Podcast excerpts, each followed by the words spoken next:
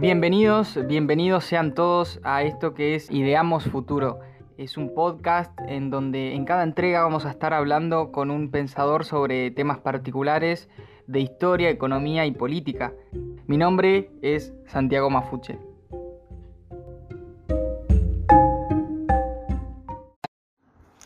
Estamos con Alejandro Bongiovanni, él es eh, abogado, magíster en Economía y Derecho, es también magíster en Ciencias Políticas y Economía. ¿Cómo estás, Alejandro? ¿Todo bien? Bien, bien, Santiago. Gracias por la invitación. No, gracias a vos. Eh, vamos a hablar un poco ahora sobre eh, la, libertad individual y la cuarentena. ¿Qué pasó ahí? ¿Cómo se vino llevando esto, no?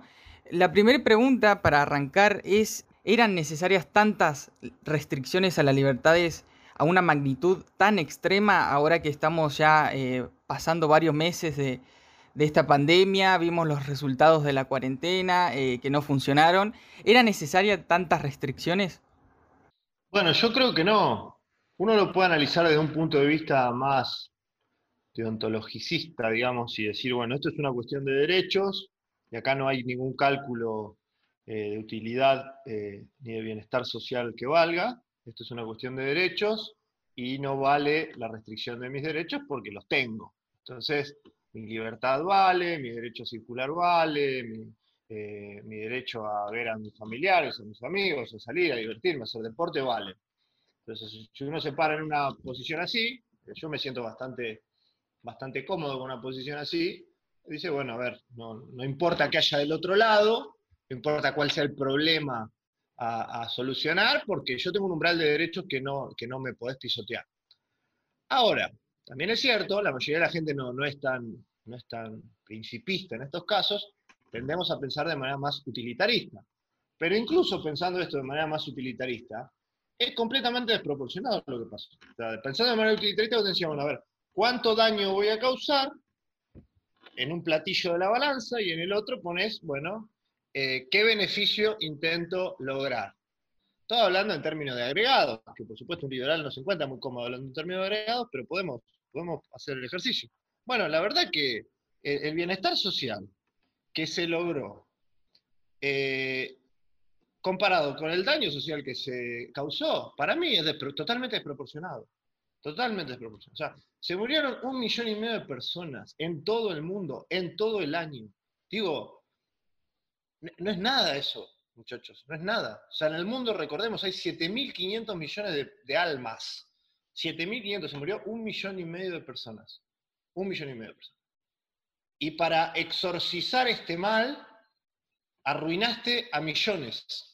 Los arruinaste, los arruinaste económicamente, le arruinaste la salud a millones de personas, la salud física y la salud mental. Eh, le robaste un año de escuela a un montón de chicos, le robaste un año de experiencias a la gente. Esto parece un poco tonto, pero hay que decirlo, o sea, fue un año sin experiencia para un montón de personas. Eh, digo, no te enamorás en cuarentena, pero por ahí algunos sí, pero eh, no, no estrechás amistades en cuarentena, no ganás campeonatos deportivos en cuarentena. Eh, no vivís grandes experiencias emocionantes en cuarentena. Eh, entonces, le robaste un año de su vida a un montón de personas. ¿Para qué? Para evitar que, en realidad, para bajar el riesgo de muerte de gente que ya está muy cerca de morirse. Esto hay que decirlo por más que suene mal, pero es así, digamos, y no es que a, todos nos va a tocar, o sea, en algún momento nosotros vamos a estar cerca de morirnos y no vamos a morir. Esto parece mal, pero bueno, es lo que pasa. Entonces, después de los 70, la gente se muere más o menos a los 75 años. bueno, sí, nos vamos a morir más o menos a los 75 años. Algunos se mueren más tarde, otros se mueren más temprano, por eso el promedio anda por ahí. Bueno, la mitad de la gente que se murió de esta enfermedad era población geriátrica. No estoy diciendo que, que su vida no valga o tenga menos dignidad, nada que ver. Por supuesto, la vale y tiene la misma dignidad que cualquier otro ser humano. Lo que digo es que lo lógico sería haber tomado precauciones de población geriátrica. No se ha visto nunca que ante una pandemia o ante una peste o algo por el estilo, los sanos se tengan que encerrar. Esto es ridículo. Por eso digo, uno lo puede ver desde el punto de vista de los derechos y decir esto, mira, no, son mis derechos, no, no, no podés meterte con ellos, y, hubiera sido lindo ver a las, a las Cortes Supremas y demás, eh, y a los congresos, por supuesto, defender los derechos, no pasó, no pasó en Argentina, pero tampoco pasó en casi ningún lugar del mundo. O uno lo puede ver de un punto de vista un poco más utilitarista, decir, bueno, ok, el costo y beneficio social. Bueno, si lo ves incluso en, términos de costo y beneficio social, esto no fue desproporcionado. El remedio fue peor que la enfermedad, pero muchísimo peor que la enfermedad. Porque bueno, nada, esto es dinámico y sigue y hemos retrocedido en libertades y más. Pero bueno, esto sería mi primera respuesta a la pregunta. Esto, eh, seguramente alguien que adhiere a las medidas que tomó el gobierno te va a decir que te va a argumentar de que si hacíamos lo que queríamos nosotros, si no se violentaba por así las libertades individuales y todos así salíamos, hacíamos lo que queríamos, podíamos contagiar a los grupos de riesgo, entonces teníamos que quedarnos para no afectarlos a ellos y, no, y que no colapse el sistema de salud. ¿Cómo, cómo eh, contraargumentás, cómo refutás esta tesis? El único argumento relativamente para mí razonable es el de la saturación del sistema de salud. ¿Por qué? Bueno, porque eso termina siendo un costo social eh, que afecta a todo el mundo. ¿Por qué? Y bueno, porque vos mañana chocaste en el auto o te atropelló un colectivo y necesitas terapia intensiva y por ahí no hay. Ok, eso, eso es relativamente eh, válido. Ahora, a nadie le, terminó siendo que a nadie le importó los periodos de saturación del sistema de salud. Porque, y fíjate, cuando el sistema de salud está saturado, igual hay que hacer todo lo posible para que nadie se muera de coronavirus. ¿Por qué? Y porque las muertes de coronavirus las estamos contando. Las otras no. Las estamos contando en televisión, digo, las estamos contando en redes sociales, las otras no. Acá lo que importa es la gente que se muere de coronavirus, no de lo que, la gente que se muere de todo lo otro. ¿Por qué? Porque de todo lo otro no, no le pasan la factura a los gobiernos. En cambio, los muertos de coronavirus parece que pasan a ser la medida de si alguien gobernó bien o gobernó mal. Si se le murió mucha gente o poca gente de coronavirus. Una ridiculez.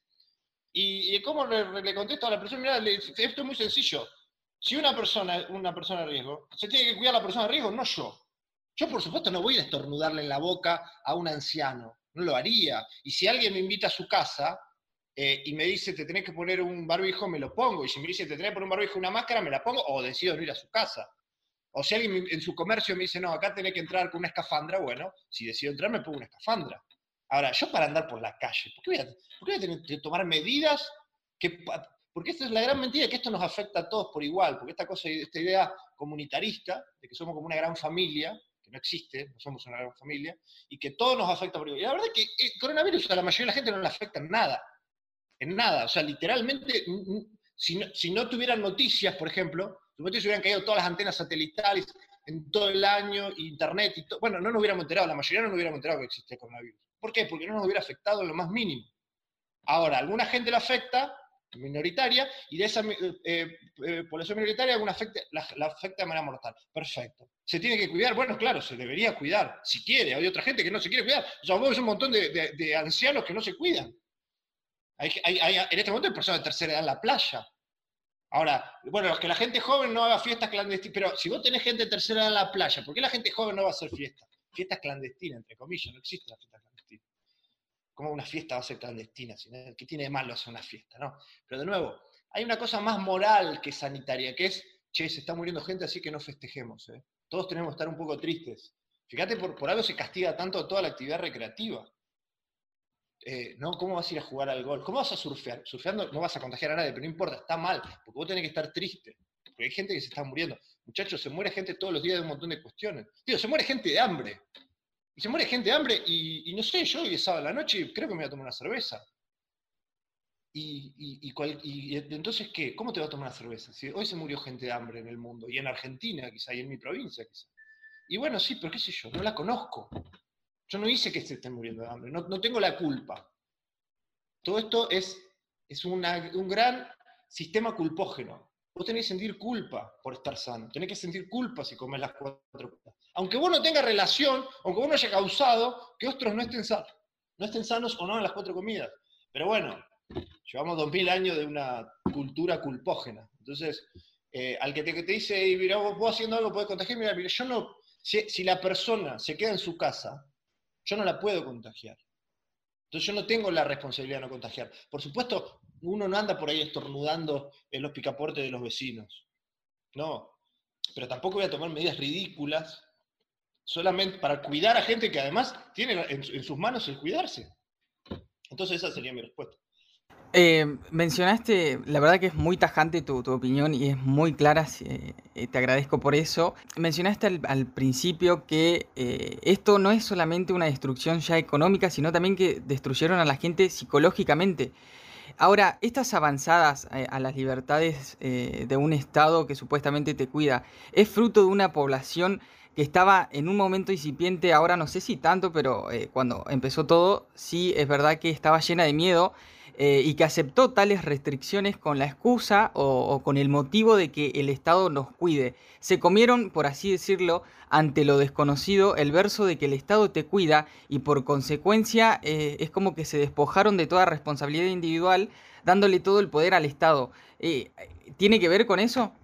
¿Con una población que... Bueno, sí, y es lógico, y es lógico. Y es lógico. Y después, si quieren, podemos hablar de las, de Argentina, pero pasó en todo el mundo. La gente ante lo desconocido tenemos miedo. El miedo sirve, digamos. El miedo ante lo desconocido es, es una, ventaja adaptativa, digamos. Nos lleva a no tomar más riesgo que, muchas veces eh, eh, el, el, razonable y nos ha llevado a sobrevivir. Ahora, bueno, el miedo muchas veces termina siendo también perjudicial. Eh, el problema es que esto es miedo más fe irracional en el Estado. Porque no es miedo, entonces como tenemos miedo vamos a hacer algo, porque la verdad es que no podemos hacer mucho los ciudadanos de a pie en el coronavirus, digamos. Pero entonces tenemos confianza ciega en el Estado, porque existe, bueno, y, el Estado es como una entelequia que nos, lleva a pensar que si, está, sirve. Y no pensar mucho más. Bueno, si el Estado dice que hay que hacer esto, hay que hacerlo, porque el Estado quiere lo mejor para nosotros. Pero después está la otra fuerza, que es tan importante y que ya no es tan vertical Estado-ciudadano, sino que es la culpa y es más horizontal, ciudadano-ciudadano. O sea, mucha gente toma medidas o, obedece porque se siente culpable respecto a la mirada del otro. El vecino que me miró mal por no, por, no, por, entrar a un desconocido. Acordate, a los primeros días no podíamos traer gente a nuestra casa. A mí me denunciaron mi vecino por traer dos amigas a comer. Eh, el, de la cuadra que me mira mal, el portero que me dice, a mí el portero me decía que me ponga barbijo, el portero. Le digo, hermano, dale, Déjate joder. El portero me va a dar eh, órdenes como si fuese mi patrón, no sé. Yo tampoco me considero su patrón, pero digo, ¿pero qué te pasa que me decís que, me, que tengo que poner barbijo no tengo que poner barbijo? Tomátela. Con cariño, después me, después me, después me amigué. Pero eh, la mirada del otro. La gente en la calle, si vos no tenés barbijo, te mira como si vos fueses un mata ancianos. Bueno, también hay que aprender a bancársela y a que no te importe. Eh, no estoy hablando de convertirse en un psicópata, solamente a los psicópatas no le importa eh, la opinión del otro, a todos nos importa la opinión del otro y está bien que nos importe, pero también cuando uno sabe que tiene razón en algo, tiene que aguantarse, que mucha gente te va, va a censurar. Y, además con esto pasó lo que yo sabía que iba a pasar del primer momento. El primer día toda la gente eh, parecía con trastorno obsesivo compulsivo, poniéndose alcohol en gel hasta en las pestañas, y después iba a pasar, y después todos los que estaban afuera de la cuarentena, yo sabía que iban a empezar a rechazar la cuarentena, y, iban a hacer, no, pero yo nunca estuve afuera de la cuarentena, es porque esto ya se ha visto en otras cosas. Y los medios, por favor, los medios, grandes culpables de todo esto, prácticamente sin juicio crítico, aplaudiendo todo, pidiendo que se queden en casa, publicando la lista de muertos en algunos países como si, hubiera, los, si lo hubiera matado el presidente, como en el caso de Brasil. Eh, entonces, ¿es miedo? Sí. Ante el miedo, la gente, esto lo, decía Buchanan, Buchanan de hecho tiene un, paper que se llama Afraid to be Free, eh, eh, ante el miedo la gente considera el Estado como si fuera un padre. Esto dice Buchanan, ¿no? Considera el Estado in locus parentis, ¿no? En lugar de los padres. pero también la culpa. La culpa horizontal, la culpa del ser distinto, del ser distinto. Hay un, hay un experimento muy interesante de Solomon Ash en el que, en el que le ponen a un tipo unos, unos auriculares y él está rodeado de otros 10 tipos con auriculares y le van poniendo un ruido y él tiene que avisar cuando escucha el ruido. Y cuando no lo escucha, tiene que apretar otro botón. Entonces, en un momento le dejan de poner el ruido y el loco no, no aprieta porque no escucha el ruido. Pero todo el resto, todo el resto que están confabulando contra él y él no lo sabe, aprieta botón como que escuchó el ruido vuelven a hacer lo mismo, no le ponen el ruido, pero todos aprietan como que, escuchó, como que escucharon el ruido. Entonces el tipo empieza a pensar, che, ¿el ruido está sonando o, no está sonando? Porque todos parece que lo escuchan y yo no. ¿Y qué termina haciendo el tipo después de dos o tres rondas? Empieza a apretar el botón como si, si estuviera escuchando el ruido. ¿Por qué? Porque bueno, eso se llama sesgo de conformidad. Uno quiere conformar, uno, no, uno quiere pertenecer, quiere hacer más o menos lo que hacen todos. Eh, y con esto pasa lo mismo. Uno no quiere ser el, el bicho raro. Menos cuando el bicho raro en estos casos era tildado de asesino y cosas por el estilo. Entonces fue todo un acto de irracionalidad colectiva. Hay, otro experimento también en relación a lo que decís eh, sobre unos palitos que se junta a un grupo eh, y bueno, hay una víctima y son todos cómplices. Entonces muestran cuatro palitos o cinco y, se, y, todos tienen una relativa eh, diferencia de tamaño. Entonces se le pregunta cuál es el, mayor y todos dicen que el mayor es el menor. Entonces la víctima, eh, para no quedar afuera y no decir, no quedar como el raro, dice lo mismo que dicen todos. Así que es, es eso, me, me hiciste acordar ese experimento. Así es. Sí, sí, sí, va en el mismo sentido, totalmente.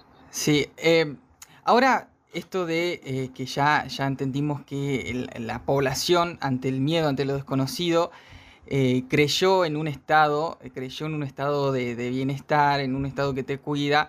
Entonces, esto, ¿pensás que le vino bien al, Estado la pandemia, digo, para avanzar sobre las libertades? ¿O fue producto de una inoperancia, ya hablando más del gobierno argentino, fue producto más de una inoperancia más que ignorancia por no haber tenido un plan político y, no haber usado las experiencias de los países que ya venían atravesando la pandemia?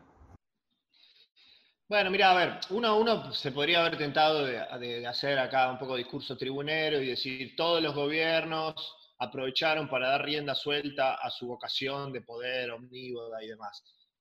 Eh, eh, eso es cierto en algunos casos, en otros no. La verdad que hay muchos gobiernos que esto les cayó, les cayó como un balde de, suciedad en la cabeza, porque, porque no estaban preparados para gestionar una pandemia. Menos en América Latina. O sea, en América Latina, si había sentido en, no hacer demasiado en, algún lugar en América Latina, ¿por qué? Porque no tenemos, no tenemos, no tenemos ni la capacidad de testeo de, los coreanitos, no tenemos ni el apego a la ley de los, de los suecos, eh, no tenemos la infraestructura sanitaria de los alemanes. Esto es América Latina, muchachos. O sea, el que pensaba que acá iba a haber distanciamiento social en la matanza, o el que pensaba que, iba, que no iba a haber fiestas clandestinas eh, eh, en, Rosario, bueno, no conoce Argentina, digamos. Entonces, eh, hay gobiernos a los que esto les cayó muy mal y otros que lo aprovecharon. Otros que lo aprovecharon, porque Bueno, porque, por ejemplo, fíjate, el presidente peruano, Vizcarra, y Alberto Fernández fueron los dos presidentes con mejor imagen al inicio del año en la pandemia. Eh, Vizcarra ya no está y Alberto Fernández perdió casi toda esa imagen. Eh,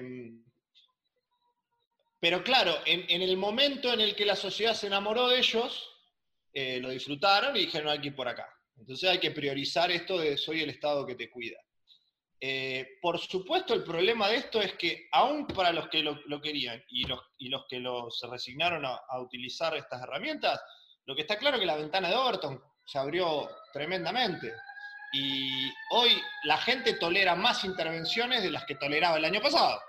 Eh, y, se normalizaron cosas que no son normales. O sea, nosotros en una época discutíamos si estaba bien o estaba mal que el Estado te obligue a poner, eh, a sacar el salero de la mesa. Bueno, hoy esas discusiones quedaron, ya está, hoy ya eh, la gente naturalizó que el Estado te puede obligar hasta medir de qué distancia tiene que tener vos de, tu novia cuando estás comiendo. O sea, estamos en una discusión absurda de con cuántos familiares puedes festejar la Navidad. O sea, nada, o sea, este es un retroceso eh, en, materia de libertad, en materia de racionalidad. Nada, la gente se estupidizó. Este es un año en que la gente se estupidizó. Eh, eh, por eso digo, es, fácil y es tribunero pegarle a los estados, y, aparte tienen mucha culpa según vamos estado por estado, pero también es cierto que esta fue una demanda de, de abajo hacia arriba. La gente le decía, dame más restricciones. Se lo decían a los tipos a los que se los acusaba de ser eh, muy autoritarios, como Boris Johnson, como Trump, como Bolsonaro. La propia gente le decía, no, no, dame más restricciones. Vos sos un tarambana por no darme restricciones. Bueno, entonces ahí tenés, digo. Fue, por demanda de abajo para arriba, eso fue lo, más trágico.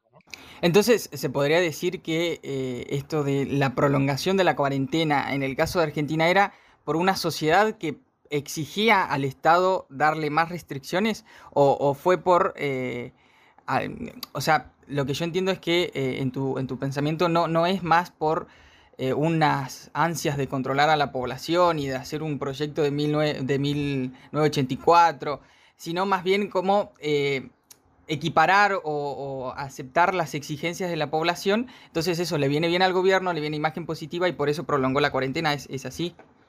Bueno, pues, eh, cualquier análisis en términos generales es medio injusto porque tenía que ver caso a caso, pero yo creo que en general la sociedad empujó los gobiernos también tienen miedo, ¿eh? O sea, vos pensás que, ¿qué, le da miedo al, que está en el gobierno? Dejar de estar en el gobierno. Entonces todos estaban preocupados porque no vaya a hacer cosas por el coronavirus, dejen de ser intendentes, concejales, no sé qué. Entonces todos exageran, exageran, exageran. Los incentivos estaban puestos para que todo se, exagere.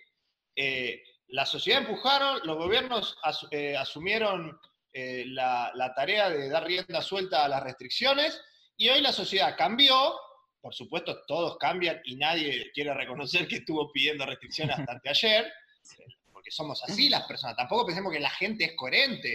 La gente dice una cosa a, la mañana y puede decir B a la tarde y no tiene ningún problema. Eh, es como con los gobiernos, o sea, eh, los votan todos, eh, tiene un nivel de, imagen positiva terrible, a los tres meses nadie lo quiere y nadie lo votó, ¿no? son cosas, eso es, muy común en las sociedades. Y hoy, y hoy tienes una mezcla, tener una mezcla de, mandatarios, de burócratas que quieren hacer algo, que tienen miedo de que si no hacen... Porque esa es otra. En mi gimnasio, por ejemplo. Mi gimnasio tiene restricciones, me anoté hace poquito de nuevo, que volvió a la actividad, tiene restricciones que son ridículas, completamente ridículas, completamente ridículas. O sea, vos tenés que estar haciendo, eh, levantando la pesa con el, con el, sin el tapaboca, porque te dejan por suerte levantar la pesa sin el barbijo, pero una vez que dejaste la pesa te tenés que poner, poner, poner barbijo y rociar las cosas con un liquidito que seguramente no nada. Ahora vos decís, bueno, qué, pesado lo del gimnasio. Ok, pero si no lo haces, el primero que te dice algo no es el, dueño del gimnasio. El primero que te dice algo es el, el loco que está haciendo gimnasio al lado tuyo. O sea, lo malo de esto es que generó un esquema de incentivos para que todo el mundo sea el policía del vecino, del de al lado. Siempre, todos tenemos, como decía Octavio Paz, todos tenemos un enano fascista en el pecho. Todos. A, a todos nos encanta ser el, vigilante del, del, tipo al lado. Y esto dio rienda suelta. Dio rienda suelta. Entonces ves lo que viste, ves gente a la que la quisieron echar de su casa porque trabajaba en un sanatorio, ves intendentes que pusieron barricada para que no entre alguien, ves los tipos que dicen, no, vos sos del pueblo de al lado, por ende sos un apestado y no puedes entrar a este pueblo. Nada, es, es una calamidad. Eso, eso último pasó acá, yo vivo en, Charata, eh, y gente que venía de otro pueblo lo, estigmatizaban, le decían, no, vos tenés allá muchos contagiados, vas a traer contagiados acá, entonces eso es verdad. Em, Mencionaste de eh, la moral de la Argentina, mencionaste que, estamos en, Latinoamérica eh, y es, un argumento muy válido. Eh, si seguíamos el camino de Suecia que se había comparado el presidente en un momento allá cuando recién empezábamos, si, si seguíamos el camino de Suecia, esto de no hacer las cuarentenas o muy reducido el tiempo, el resultado iba a ser diferente por la moral que, que tenemos acá eh, que no es la misma que la moral de la sociedad que tiene allá, que por ahí se respetan más. Eh, si van al banco, por ejemplo, bueno, se toman distanciamiento. ¿Iba a ser el mismo resultado si seguíamos el camino de Suecia? Probablemente no, probablemente no, eh, porque hay muchas condiciones que nos separan de esos tipos de países. Pero somos más, hay más densidad, estamos más hacinados, y pero también sobre todo, que es uno de los datos que te muestran que al final del día ha sido central, tenemos otra capacidad sanitaria, ¿no? Tenemos otra capacidad sanitaria, mucho más precaria.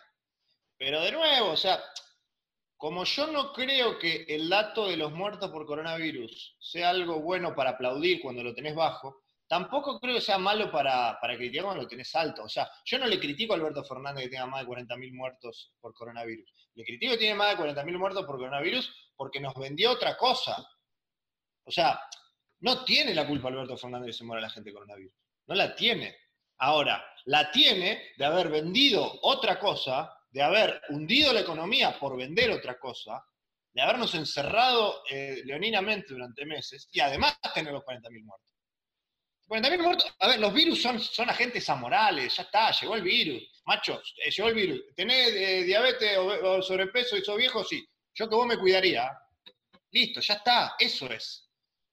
¿Cómo los pibes no van a ir a la escuela? Porque haya gente que se está muriendo en geriátrico. Gente, es desagradable decirlo, pero es así. ¿Cómo, ¿cómo, los chicos no van a ir un año a la escuela porque haya gente que se muere en geriátrico? Gente, la gente se muere en los geriátricos. Son para eso los geriátricos. Ay, qué horrible lo que está diciendo Alejandro. Ya me va a tocar a mí. Voy a ir a un geriátrico, ojalá que vaya a un geriátrico, ojalá llegue a esa edad, y me voy a morir y, te va a pasar a vos también, a usted, que para usted la muerte no existe, pues son muy chicos todavía, en algún momento se van a morir también. Y para que les digo algo peor, se van a morir de formas tan horribles como morirte de coronavirus. Porque la muerte no es una cosa romántica que pasa mientras estás dormido y que no lo sentís. No, te morís porque el corazón no da más, porque los pulmones no dan más, porque el cerebro no da más, y te morís, porque el cuerpo se está pudriendo en este mismo, no se pudre, pero se está eh, descomponiendo en este mismo momento en el que estamos hablando. Entonces, también hay una cosa muy poco estoica, muy de estos tiempos, de tenerle pánico a la muerte y pensar que la podés gambetear. Y que la muerte es como un desvío no, se murió alguien, no, acá hay un problema, una, injusticia, esto el Estado tendría... Y bueno, loco, no, viste, si tenés 80 años, te agarra un virus y te morís, sí, sí, ¿qué querés? Ponete la escafandra, pero no es, un, no, es paren todo porque hay gente de 80 años que se está muriendo. No es así. No es justo que chicos, de nuevo, ¿qué tienen que ver los chicos? ¿Cómo los chicos no van a ir a la escuela? ¿Cómo no? después todo el mundo se, llena la boca hablando de educación. Un año sin ir a la escuela un año sin ir a la escuela porque hay gente en los geriátricos que se estaba muriendo. Es una locura. Para mí es una locura. No, la proporción no la entiendo.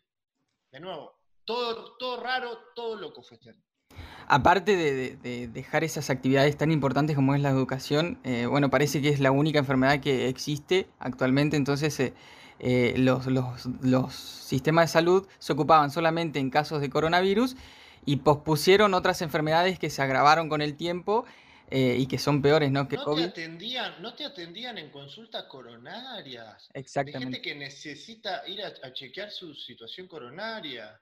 No te atendían en un momento. Pero a ver, loco, si te, te, duele una muela y tenías que hacerte un, un, kilo, la vida se, se, convirtió en algo mucho más complicado de lo que era.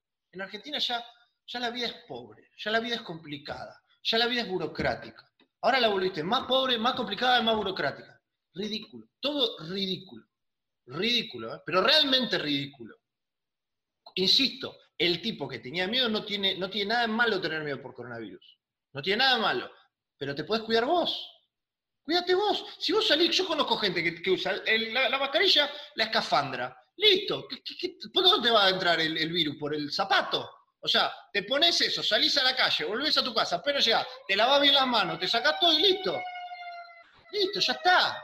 Eh, no, no se va a morir, los chicos de 20 años no se van a morir por coronavirus, no se mueren. Acá, de hecho, eso se paso, parecía que estaba, hablar, estaba mal hablar de la edad. De hecho, ese paso hoy no se habla. Yo voy a decir, bueno, ¿cuál es la edad promedio? Aquí no, no, no, pero esto no afecta a todos. Porque no nos afecta a todos. No nos afecta a todos. Una vez alguien me preguntó, si esto no te parece un virus trágico, ¿qué sería un virus trágico? Bueno, imagínate esto, pero que, mate a los, a los nenitos. Eso sí, eso hubiese sido game over. O sea, ahí había caos social. Imagínate las madres y los padres bueno, esto afecta a la gente que está más cerca de morirse. Qué feo es decir que hay gente que está más cerca de morirse. Bueno, sí, hay gente que está más cerca de morirse. Todos, todos vamos para lo mismo, ¿eh? no, me estoy excluyendo a mí. Todos estamos cada día un poco más cerca de morirnos. Mala suerte, el que quiera otra cosa, bueno, no sé, que, vaya a ver ficción. En la realidad la gente nos, nos morimos, y pasa así. ¿Qué vamos a hacer? Eh, te pregunto ya, pasando ya a, lo último, para eh, te agradezco de antemano, no te vamos a quitar mucho tiempo, sobre todo un sábado ya a la tardecita que, se, hay que salir. Un médico decía...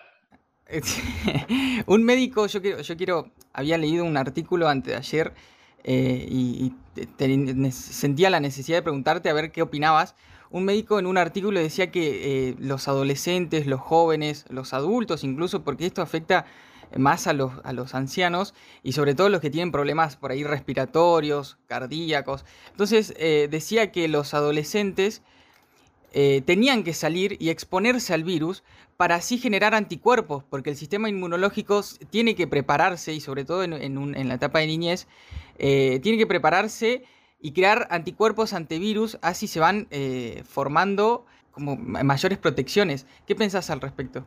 Bueno, esa es la, famosa herd immunity, ¿no? La, inmunidad de, rebaño, de manada. Exactamente. Eh, siempre eh, bueno, siempre ha dado resultados. Eso implica que mucha gente genera anticuerpos. ahora, eso hace que la especie se sobreponga a los distintos hoy, pero eh, generalmente termina pasando eso, ¿eh? Termina pasando eso, porque de hecho no vas a vacunar a toda la población. Vacunar a toda la población te lleva un montón de años. Eh, entonces digo, ah, otro, sería interesante ver, ya que castigaste a la, a, la, gente, porque en teoría transmitía el virus, incluso si, si, no sabés si lo está transmitiendo, porque los castigaste, los encerraste a todos, eh, supongo que los que adquieren el virus y adquieren inmunidad, como están propendiendo al bienestar general, no sé, les tendría que bajar un impuesto, les tendría que premiar de algún modo, porque están, están, generando bienestar social. Eh, por supuesto, eso no va a suceder, pero quiero decir, eh, de nuevo, parece desagradable, pero esto hay que plantearlo así, este no es un problema de todos. Es un problema de todos como, qué sé yo, como el cáncer de mama es un problema de las mujeres y el cáncer testicular de los hombres, eh, y no sé, eh, algún problema infantil de los niños, y la osteoporosis de los ancianos. Bueno, esto es un problema que afecta a cierta población, no a todos. No a todos. ¿Tú qué haces encerrando a todos? Encerrar a los que se pueden morir de esto, seguro que quiere evitar que se mueran. Bueno, de nuevo, pero queda mal decirlo así, porque lo que queda bien es decir que estamos todos en el mismo barco y todas estas metáforas colectivistas de las hinchadas, de le vamos a ganar al virus entre todos y, y, en fin. Nada nuevo bajo el sol. Una guerra con un enemigo invisible. Bueno, hermoso. Y sí, sí, porque esas cosas ¿viste? crean comunidad. Claro. Eh, hacen que, entonces... Aparte generan ese, ese sentimiento de, de, pasión, de emoción, estar todos unidos, vamos a vencer me sorprendió mucho, también le voy a hacer una crítica a su generación, me, sorprendió la poca rebeldía de los jóvenes. ¿eh? Está bien, los jóvenes de, ahora, más que casi que disfrutan de estar adentro de la casa más que salir, pero, pero si, me hubiera tocado a mí con 20 años, yo, lo hablamos con mis amigos, ¿sí? ¿te imaginas nosotros si nos querían encerrar a los 20 años? Pero por favor, pero si salíamos, pues, hasta en toque de queda lo salíamos de joda. Imagínate que nos van a encerrar por, por un coronavirus. Pero bueno, es cierto que en nuestra época estar adentro de tu casa era un, embole mayúsculo, no había internet, no había nada. Claro. Así que bueno, Alejandro, muchísimas gracias, fue muy grata la, charla, eh, te, agradezco muchísimo, ya estuviste dando una, una, charla en IDEAR hace un tiempo y otra vez ahora te tenemos de vuelta, así que muchísimas gracias por la predisposición. No, no, nada que agradecer, Santiago, cuando quieran. Abrazo grande. Chao.